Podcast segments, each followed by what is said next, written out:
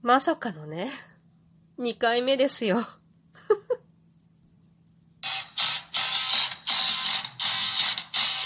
今日もなるようになるさ。こんにちは、アラフォー母ちゃんこと冬木玲です。この番組は私冬木玲が日々思うこと、本の朗読や感想など気ままに配信している雑多な番組です。なんだか、すごく久しぶりに、この フレーズを話した気がするいや、信じがたいことに、2回目のコロナ感染でした。もうさ、なんだろう。もうなんか情けない。し、もうなんていうかさ、もうこの収録撮るのもどうしようと思うぐらい恥ずかしいなっていうぐらい、もうどういうこと？これ病院がなかなか予約取れなくって、今やっぱすっごいコロナがね、流行ってるんだよね。多分過去最高なんじゃないかっていうぐらい、病院の予約が取れなくて、前回2月になった時も、病院がなかなかうまく取れなくって、あっちこっち遠くまでね、出かけた、出かけてないな、遠くまで受診に行った話もしたと思うんだけど、それ以上に取れなかった。いや、逆に、今回ね、私だけなんだよね、おそらく。今のところ、今、5日目かなぐらいなんだけど、私だけなんだよね。他の人には症状が出ていなくって、で、まあ症状が出ていない上に、なんか病院も全然ないし、なんか検査キットも足りないらしくって、全然検査ができない状態だから家族の検査っていうのをやってないんだよね。で、まあ、なんて言うんだろうね、あの無料でこう配ってたりとか、あと有料で自分で買ったりとかするやつでできないことはないと思うんだけど、まあなんせ出ていけないからさ。で、私は発症してから4日目 ?3 日目？かなんかそれくらいに、ついこの間だよね。やっと、病院が見つかって、もうそれも、1日2時間ぐらい病院だって片っ端から電話するの朝。でも全然繋がらなくてさ、本当にいつぞやのさ、昔のチケット取るみたいなやつで 全然繋がらなくて、やっと繋がったなと思うともう埋まってますみたいな。なんか一つの病院にさ、枠が1とか2とか5とかなのよ、多くても。で、私がいつも行ってる、その近い病院っていうか、その、かかりつけだよね。子供の小児科も入っててさ。で、そこはさ、もう、検査キット不足だから、救急搬送の人しかダメっていう感じで受けてくれないのよ。だから、しょうがないからさ、周りの、なんか、なんだっけ、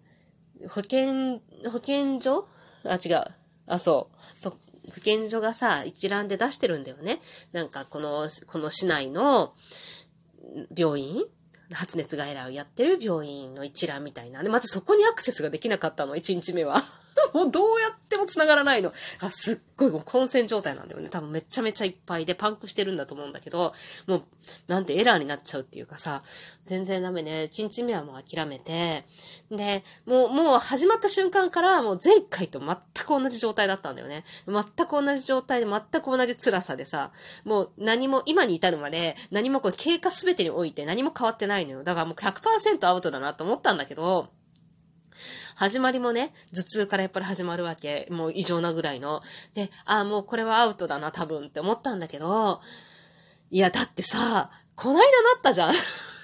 と思って、いや、ないでしょとか思ったんだけどさ、いや、一応すっごい気をつけたの。なんていうか、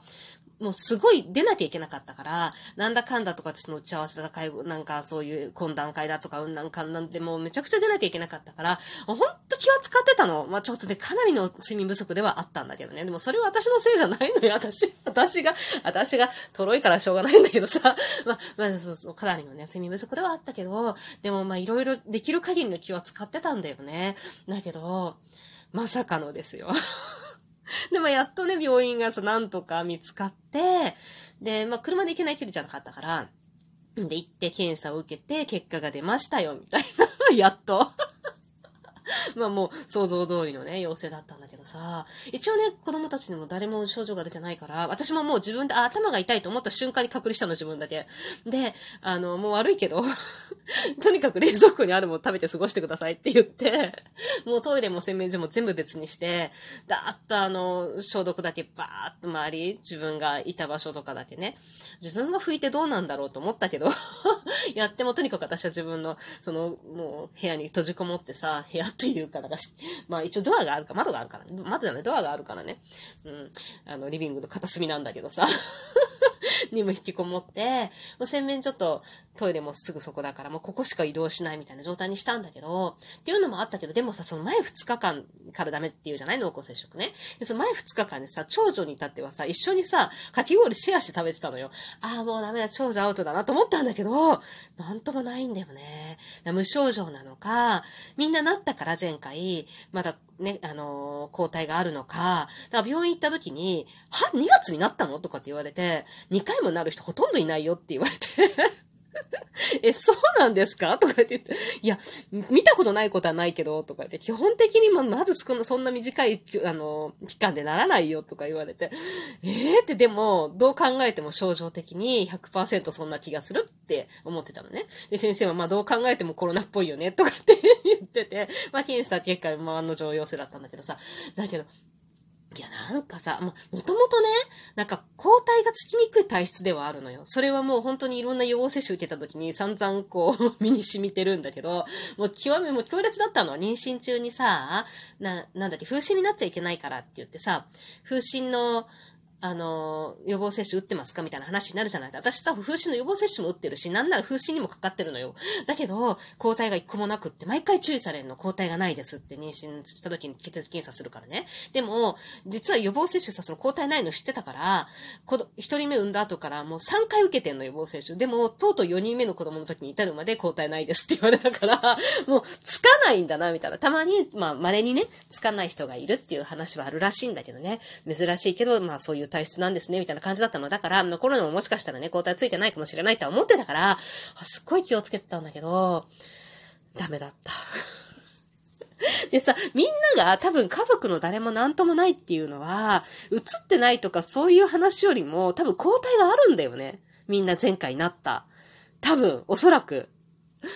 だから、なんもないんじゃないかなって。まあね、パッと隔離したっていうのもあるけど、あとも全員マスクね、徹底ねっていう感じでやってるのもあるから、今なんかさ、調べたところによると、前は、前私たちが2月になった時は、濃厚接触者ってものすっごい期間長かったんだよね、あの、隔離の期間が。だからほんとなんか大変だったけど、今回はさ、同じ家の中でも、なんだっけ、マスクして、なんか手指消毒、手洗いと手指消毒をしてれば、いいんだって。あの、最終接触日っていうか、その対策を始めた日から5日間 ?1 日に1、5日間はダメだけど、6日目から解除なんだって。一緒に住んでても。で、しかもなんか保健所の、なんか、なんだ、指示っていうか、許可は得なくてもいいらしくって、だから子供たちがみんな8月1日で、多分、私が中に入ってから、もう6日目になるはずなのよ。なんか、31ちょっと際どいなと思って、26日は朝、朝私いたから、だから一応26日はカウントしないことにしてて ね、まあ、翌発症日の翌日からね、カウントして、5日間を隔離にして、6日目から出てていいよってことにしようと思ってんだけど、8月1日になるんだよね、それがね。そこから多分子供たちは学校とか、塾、部活とかね、塾とか行けるはずなんだけど、なんかすっごい軽くなったのね。前は、なんか同じことやってても、もう同居だとダメって言われてたわけよ。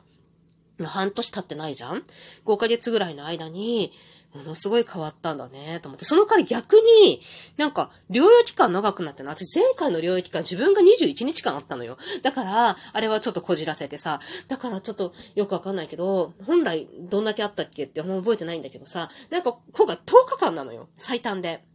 最短で10日間私は隔離されてるんだけどさ、そのこの10日間の間にさ、もう自分の病院だったりとか、子供の病院だったりとか、それからなんかいろんな打ち合わせもいっぱいあったんだけどさ、だからさ、な、なんていうの？あの、子供の三者面談っていうのがさ、夏休み中にあるの？それがさ、もう2件しっかり入ってるっていうね。もう、なんで、なんでこんなドンピシャにいっぱいこう入ってる時に、こういうことなるな、私みたいな感じなんだけどさ、もう、しかもさ、面談なんて私も自分のミスなんだけど、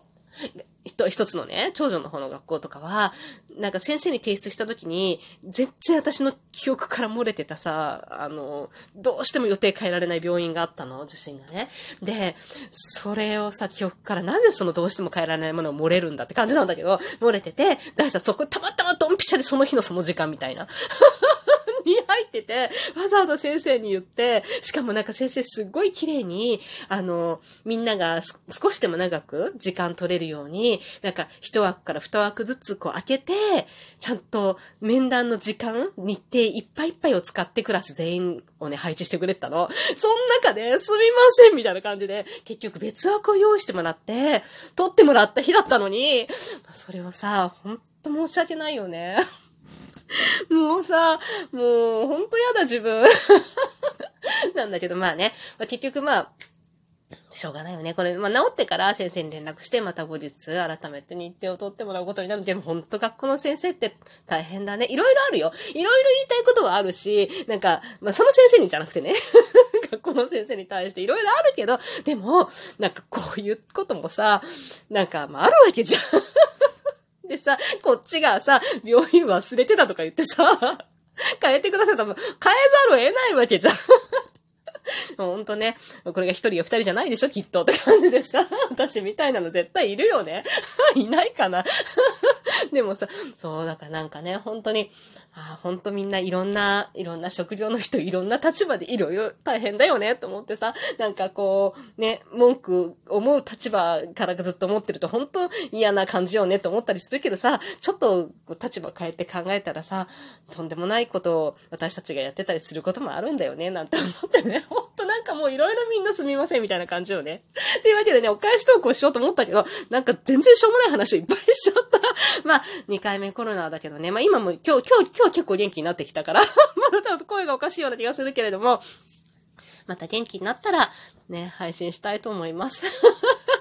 なんか、大悟さんが心の幸せウクレレ祭りっていうのをやるらしいので、あのー、概要欄に貼っときます。皆さん、ウクレレ弾いてる人なんか、あのね、参加してください。私も、ウクレレ、ちょっと触ってなくてかなりやばいんだけど、これを機会に、これを機会に、また練習をね、復活させてやっていきたいと思います。この間の七夕も機会だった気がするけれども、まあ、それは内緒で。またね。